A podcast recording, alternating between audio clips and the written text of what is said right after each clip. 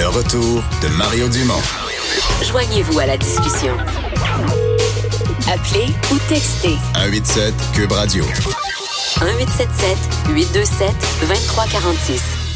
On va parler culturel avec Vanessa Destinée. Bonjour Vanessa. Bonjour Vincent. Euh, D'un, est-ce que tu es euh, est-ce que tu es du genre à être euh, bousculé par la nouvelle concernant le prince Harry et Meghan Markle? Absolument. Je, Oui, je hein? suis en émoi en ce moment. ça. Ouf, je frétille. Je me dis c'est un les côté un côté royal un peu. un petit peu, je un peu trouve. divers. Surtout aujourd'hui avec ton Mon, mon Miu Miu, oui, mon, mon espèce de gros manteau. un trop manteau à la Meghan Markle. Oui, justement. on dirait inspiration Cats. Ah, dis pas ça. Écoute, eh, non, eh, non, c'est plus beau que coup de Cats. Ça va Oui. pas. Euh, Mais oui, on commence avec ça. La famille royale Oui. qui, en fait, ben, Meghan, Meghan et le prince Harry euh, ont tous les deux décidé de se retirer, en fait, de la vie royale. Mais pas se retirer complètement, c'est-à-dire d'être un peu plus en retrait, pour reprendre leur expression. Euh, décider de passer une partie de leur vie aux États-Unis, donc une partie de l'année aux États-Unis, partager Au leur Canada, temps. possiblement, parce qu'on dit d'Amérique du Nord. Mais Ben, on sont- sait que Meghan Markle, elle tournait là, sa fameuse série sur Netflix, le Suits, euh, pendant un temps au Canada. Puis je pense qu'elle est tombée en amour avec le pays parce qu'elle est en fait plus souvent au Canada qu'aux États-Unis, pays euh, dont elle vient.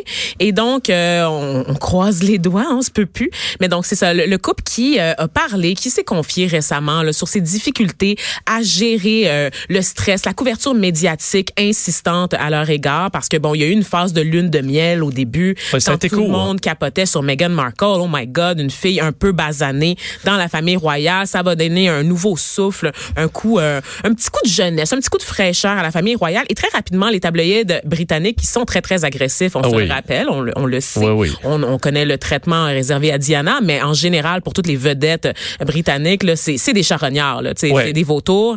Ils ont été particulièrement agressifs à son endroit, un, un pas très très gentil euh, en général. Et euh, pour une nouvelle maman ben c'est un stress supplémentaire. Et donc euh, ils ont décidé tous les deux de se de, de, de se tasser un petit peu de la vie donc de renoncer à leur rôle de senior dans, au sein de la famille royale. Et ça ça qu'est-ce que ça veut dire? Ben ça serait une autonomie financière en fait qu'ils iraient chercher. Ils ne seraient plus dépendants. Ils ne vivraient plus au crochet de l'État ou aux frais des contribuables. Mais ils ont les moyens de, je veux dire, d'un couple hyper connu, de faire des coups d'argent puis de vivre. euh, Mais écoute, si Sans le prince problème. Charles a mis un petit vin de côté à chaque semaine depuis la naissance d'Harry, il devrait être Ça correct. devrait bien aller. Oui, ça devrait bien aller. Et puis, euh, ils veulent tous les deux aussi lancer une fondation. Donc, ils vont se consacrer à des activités philanthropiques. Donc, de continuer quand même là, euh, toutes les, les activités protocolaires en lien avec la famille royale, mais sans nécessairement là, être financés. On s'entend que, mettons qu'ils sont au Canada, ils sont au Canada, le taux de se faire écœurer dans la rue, euh, entre ici et euh, Londres, on s'entend, ça va arriver, là, mais tu baisses ça de 97% Exactement. Alors, la vie est plus belle. Voilà, voilà, c'est ça. Donc, euh, d'ailleurs, on avait, t- t'en as parlé tout à l'heure, là, de, Oui. tout, euh, on a expliqué. Je pense que c'était quand même assez évident qu'on s'en allait vers là. Le prince Harry a très, très peu de chances qu'il accède au trône. Donc, il y a, il y vraiment, Ah, là, il n'y a pas besoin de se soumettre Non, à tout ça. ça. là. Ouais, ouais. Il peut prendre un break. Le là. prince, pareil, t'as de l'argent, puis t'as Oui, le statut aussi, tu continues d'avoir des affaires gratuites, t'as le jet privé familial, je veux dire c'est pas parce que tu décides d'aller genre aux États-Unis que t'as plus la passe. Mais le de- jet, ça s'en vient malaisant un Oui, petit peu. On oui, l'utilise quand même un petit peu moins. Euh, Parlons de la grande bibliothèque qui, re- qui euh, retire euh, le fameux journal de Matinef. Oui, je reviens encore sur cette histoire parce que vous, com- vous comprendrez que ça continue de faire couler beaucoup d'encre de part et d'autre de l'Atlantique, évidemment. Alors, dans la foulée des décisions des éditions Gallimard de cesser la commercialisation du journal, j'en parlais hier à ce micro, la direction générale de la Grande Bibliothèque de Montréal, donc Bibli- Bibliothèque et Archives nationales du Québec, a décidé de retirer, elle également, euh, ces ouvrages-là de son, euh, de son établissement. Et là, moi, je, je sais pas, j'ai un malaise un peu, Vincent. On rappelle là, que Gabriel Masneff, c'est ce- cet écrivain français célébré là, par l'élite intellectuelle là, des années, ben, je te dirais 60, 70, 80, 90 et même au-delà euh, pour son œuvre dans laquelle il raconte avec style, hein, avec style, ses amours euh, constitués euh, de jeunes en fait prépubères ou de, de jeunes en fait âgés de moins de 16 ans. Il a confessé son amour pour les filles et les garçons de moins de 16 ans. Et évidemment, ça pose un malaise là, euh, parce que homme-là, il a été récompensé en 2013 là, quand même. C'est assez récent, toutes ces déclarations. Donc, c'est vraiment en toute impunité, sans jamais être inquiété de ses activités illicites. Il a continué comme ça de se vanter euh, d'a- d'avoir accès au corps des jeunes personnes. Et donc, là, c'est c'est ça que je me demande, en fait. Qu'est-ce qu'on pense de ça? Parce que, oui, on, on, on est tous évidemment pour que cet homme immonde tombe en disgrâce, ok, mais est-ce que c'est la bonne façon de faire? Est-ce qu'on est de retour à l'époque là des livres mis à l'index? Parce que Vanessa Springora, qui est celle en fait qui a, qui a lancé euh, ce séisme euh, dans la scène littéraire française, dans lequel avec un livre dans lequel elle raconte euh, son histoire, son aventure à l'âge de 14 ans avec cet auteur-là qui avait 50 ans à l'époque, le consentement, n'est-ce pas? Elle est, elle n'appelle pas elle-même au bannissement des livres de ce monsieur-là. Jamais elle a dit oh j'aimerais ça les voir disparaître. Faut pas les brûler. Au contraire, moi je pense et je suis d'accord avec elle que la, la véritable éducation serait de superposer l'œuvre de Gabriel Matineff au livre de Madame Springora. Mettons là sur un étalage, là, on jase. Oui. Tu arrives à la grande bibliothèque là, t'as comme le consentement, puis à côté sur une petite tablette là, t'as le livre de Gabriel Matineff Ouais. pour pouvoir les mettre on en opposition. À la grande bibliothèque, là, qui loue ça, là? non, mais je veux dire, on s'entend, le livre, il est pas. euh, Je je sais pas il doit mais quand même être disponible souvent, là. Je pense pas, mais reste que c'est symbolique en fait comme Oui. Décision. On s'entend, donc on veut pas, on veut plus euh, tolérer cette culture là, de pédophilie. On veut dire euh, avec cette ère MeToo aussi là qui est en branle, on dit ça suffit.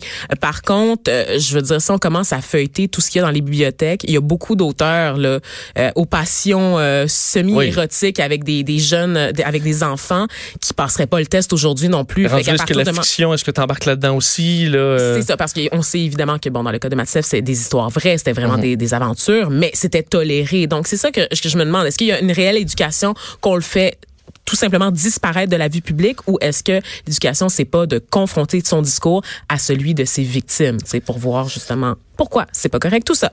Un mot sur les cowboys fringants, parce que Oui. ça, ils étaient partis en feu, mais là, on reporte, on reporte des spectacles. Effectivement, donc quatre spectacles de leur très populaire tournée Les Antipodes. Donc on sait que les Cowboys fringants ont fait un, un retour le remarqué Mhm.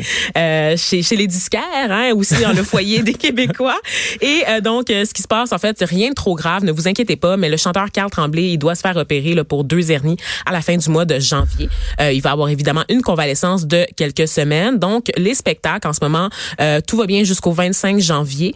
Euh, et après, ça va être une pause. Le chanteur va être de retour à la mi-mars, donc on va pouvoir euh, continuer la tournée. Temps, en fait, pour la tournée européenne de huit dates, hein, quand même. Donc, euh, le succès des, des Cowboys fringants qu'on oublie parfois, là, que c'est pas juste au Québec que ça se passe, mais également en France. Donc, un, beau succès pour des petits de chez nous. Euh, et les quatre spectacles reportés, là, pour ceux qui, qui sont inquiets pour leurs billets, ça, ça- c'est à Granby, Longueuil, Sainte-Geneviève, Saint-Casimir. Donc, les gens qui ont un billet déjà, ben, ils peuvent être remboursés, mais normalement, là, si vous le gardez, là, ça, ça va aller. On va, on va annoncer des dates sous peu là, de OK. reprise des spectacles. Donc, ne vous inquiétez pas. Des nouveautés à la télé. D'ailleurs, ce matin, j'étais à Salut Bonjour. On avait Pascal Morissette pour son émission euh, Animania, qui a l'air quand même, ben, je pense qu'il y a plus un, un intérêt renouvelé pour les émissions avec des animaux depuis quelques Ah années. oui, pas moi. Et euh, t'aimes pas, t'es pas. euh, J'aime juste Gucci, tu le sais juste bien. Gucci, mais Mon ceux qui aiment chat. les animaux variés, parce que là, on va être dans les animaux Oui. domestiques, mais pas, pas juste des chats, des chiens. Ben oui, exactement. Donc, pendant 10 semaines, c'est une nouvelle émission là, à TVA. Ça commence ce soir euh, à 20h et c'est des animaux, six animaux qui vont se retrouver à chaque semaine devant les caméras pendant 10 semaines. C'est une compétition, en fait. Les animaux devront démontrer là, leurs habiletés pour nous impressionner. Donc, sur les- le plateau, on va, on va voir des chats, des caméléons, des singes, lapins, des oiseaux, un buffle, des reptiles. Un donc, buffle? Un buffle. C'est, hein? Qu'est-ce qui fait le buffle? Je sais pas? Je sais pas. J'ai hâte de le découvrir parce que Ah je bon? dois dire que même si je suis pas fan hein, des émissions des animaux, le fait qu'ils soient en compétition, je trouve ça quand même un Ah, peu intriguant. Et on sait qu'il y a un prix en argent là, qui sera remis. C'est le public qui décidera en fait quel animal est l'animal préféré des Québécois. Et le prix en argent, ben c'est 10 000 dollars quand même. Donc euh, c'est pas rien. Alors une série euh, qui, qui est audacieuse, je dois dire. Euh, Il y a quand même un grand déploiement, parce que je voyais le, le studio est quand même impressionnant. Oui, absolument, absolument. Donc quelque chose qu'on va suivre euh, certainement ce soir et autre chose juste avant en fait cette émission là qui débute sur les ondes de TVA. Ben, il y a la première saison d'autiste bientôt majeur qui a été un gros succès là, sur la chaîne Moi et compagnie. Vraiment bon, super touchant. Oui, tu l'as euh, écouté? Oui. Oui, c'est ça. Moi, j'avais vu la bande-annonce qui m'avait donné le moton et je suis pas quelqu'un qui a le moton, là. Et c'est parce que oui, il y a des bouts, des bouts tristes, mais il y a des bouts euh, très, euh, ben, très drôles, très. Tu t'attaches beaucoup euh, à la fois aux familles, Mm-hmm. euh, mais ben, à, tout- à tout le monde. Tu, tu, euh, c'est, c'est, il y a ça, il y a de à la fois du grand grand bonheur Oui. et de la grande tristesse, mais tu te dis, OK, des fois, le chiale pour plein de choses. Ben oui, Voilà, et, c'est euh, c'est, mais c'est, tout est très intense. C'est vraiment une série qui rend bien, je pense, euh, la vie de ces familles-là. Ben, en fait, c'est ça. Et pour ceux qui ne l'ont pas écouté, là, qui savent pas nécessairement de quoi qu'on parle, c'est un docu-réalité développé par Pixcom, pardon, en collaboration avec Québécois Contenu. Et euh, ça parle de ces personnes, de ces jeunes qui sont autistes, qui doivent affronter euh, la vie à l'aube de leur majorité. On les suit, eux, donc Mathis, Benjamin, Maël, Laurent, Raphaël, Elliot et Malika, leur famille également, parmi lesquels on, on compte là, des, des parents bien connus, comme Charles Lafortune, Sophie Préjean, Mathieu Graton également.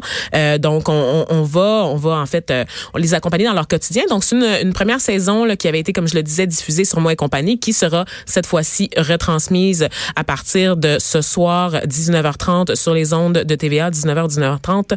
Et euh, pour ceux qui ont déjà visionné la série en rafale et qui en veulent plus, ben vous êtes comblés. Sachez qu'il y a une deuxième saison qui vient d'être autorisée, qui vient, qui est en développement, qui est en préparation et qui va nous permettre de rencontrer, découvrir de nouveaux visages euh, et en apprendre encore plus là, sur la vie de ces, ces euh, héros du quotidien. Euh, parlant de héros. Oui. Ben, il y a les héros, mais il y a les vilains aussi. Oh, et on a un nouveau vilain dans la dans le prochain Batman. Oui, est-ce que tu es fan, toi, euh, de, des super-héros en général? Non. OK, parce que là, j'allais te demander Marvel ou DC Comics. Je peux pas, je peux pas trop trop te, trop te dire. Ah là là, je sais même pas lequel est dans lequel, Je mais sais pas c'est quoi DC Comics ni oui, Marvel. oui, non, je le sais, mais tu sais, ils ont changé. Mais, j'ai un problème avec le fait on, on ramène souvent des euh, les méchants, mais justement des méchants qui dans une BD ça fit là, des Ouais. fois Monsieur Freeze là, mais dans un film c'est pas toujours bien rendu. Évidemment, tu cites le pire Oui. film de Batman. Donc, on se rappelle de Monsieur Freeze, interprété par Arnold Schwarzenegger, Oui. et de Poison Ivy avec Uma Thurman. Mais là, on sait qu'il y a une nouvelle mouture de Batman là, qui doit qui doit se, se présenter sur nos écrans au cours des prochaines années, qui sera campé là, le Batman par Robert Pattinson. Il a un nouveau Némésis parce qu'on sait que euh, il avait déjà été annoncé qu'il devrait affronter le Sphinx, joué ici par Paul Dano, euh, qui se qui succédera ainsi à Jim Carrey et à son iconique. oui, n'est-ce ça devrait avoir changé. Ça. Eh bien, on sait maintenant aussi qu'il aura à croiser le fer avec Oswald Chesterfield Cobblepot, alias le pingouin, qui sera de retour. Et c'est euh, Colin Farrell qui, qui chaussera les petits Ah ouais? chaussons du pingouin en remplacement de Danny DeVito. Hein, on se rappelle dans la ben version oui. de Tim Burton. Donc, euh, la- on rappelle aussi que la distribution du film inclut Zoe Kravitz dans le rôle de Catwoman, faisant suite à Anna ainsi que Jeffrey Wright dans le rôle du commissaire Gordon, euh, en remplacement de Gary Oldman. Donc, vraiment, là, c'est toujours les mêmes personnes. Ouais, c'est ça. On est un peu, on est un peu Ah. fatigué, mais quand même, ce qu'on aime, c'est que c'est un, une espèce de vent de jeunesse qui souffle Oui. là, sur cette nouvelle moussure de Batman parce que c'est euh, c'est des acteurs dans la prime de l'âge. Ils font un milliard à chaque fois, donc euh, c'est pas prêt Ouais, exactement. Puis on est prêt à les garder pour un bon petit bout parce qu'ils sont encore jeunes. ça. Merci, merci Vanessa. On se retrouve à 17h Ouais. pour les têtes enflées. Je suis prête.